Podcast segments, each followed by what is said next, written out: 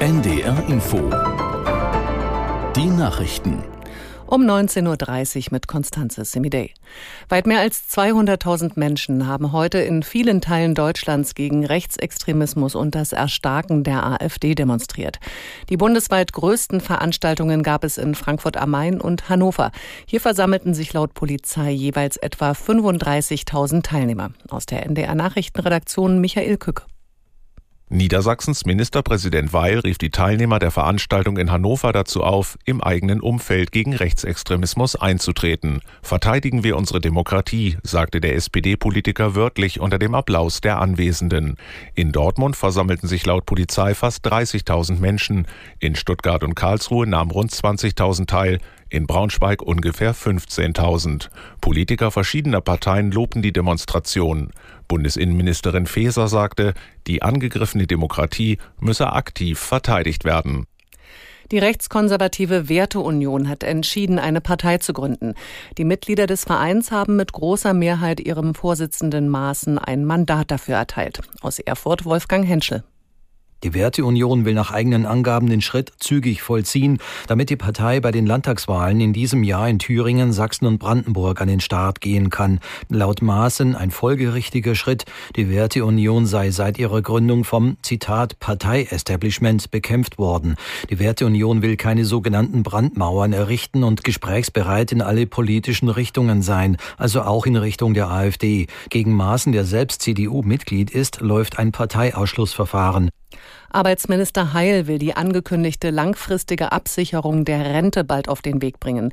Heil sagte der Rheinischen Post, der Gesetzentwurf liege vor und solle nach dem Haushaltsbeschluss zügig umgesetzt werden. Konkret ist geplant, die bestehende Haltelinie für das Rentenniveau von 48 Prozent im Verhältnis zu den Löhnen langfristig zu sichern.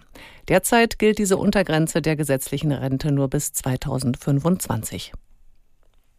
Die Generalsanierung der Bahn wird nach Einschätzung des Unternehmens offenbar nur einen begrenzten Effekt haben.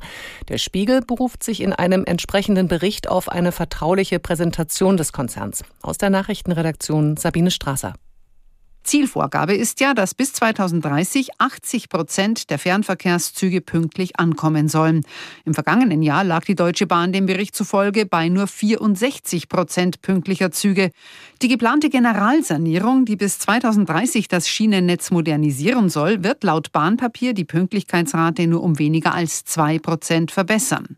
Weil es dafür aber auch noch wochenlange Streckensperrungen braucht, weil viele Anlagen weiterhin veraltet bleiben und zusätzlicher Verkehr hinzukommt, geht die Bahn davon aus, dass der ohnehin geringe Effekt der Generalsanierung von diesen Problemen wieder aufgehoben wird. Ändern würde sich dann wenig. Die Slowakei lehnt eine Aufnahme der Ukraine in die NATO ab und will notfalls ein Veto dagegen einlegen. Ministerpräsident Fico sagte zur Begründung, ein ukrainischer NATO-Beitritt wäre die Grundlage für einen dritten Weltkrieg. Die Slowakei gehörte bis zum Regierungswechsel im Oktober zu den entschlossensten militärischen Unterstützern der Ukraine.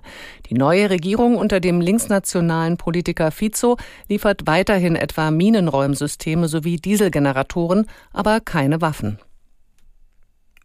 Das Wetter in Norddeutschland. Wolkig und auf Rügen noch etwas Regen möglich. Maximal minus vier bis plus vier Grad. Nachts bewölkt an der Nordsee etwas Regen bei plus zwei bis minus acht Grad. Morgen bewölkt und an den Küsten etwas Regen zwei bis sechs Grad. An der Nordsee Sturmböen. Die weiteren Aussichten. Montag unbeständig und stürmisch bei sechs bis zehn Grad. Dienstag kommt von Niedersachsen her Regen bei fünf bis neun Grad. Das waren die Nachrichten. NDR Info Podcast jetzt. Die Korrespondenten in Washington. Ich bin Isabel Karras und bei mir im Studio sind äh, frisch zurückgekehrt quasi aus Schnee und Eis in Iowa Sebastian Hesse und Torben Burgers. Schön, dass ihr wieder da seid. Hallo, vielen Dank, hallo. Ihr seid ja beide fürs Radio bzw. fürs äh, Fernsehen nach Iowa gereist, um von dort dann darüber zu berichten, wen die Menschen da denn gern als Präsidentschaftskandidaten für die Republikaner sehen würden. Und jetzt ist es ja so, dass Iowa außerhalb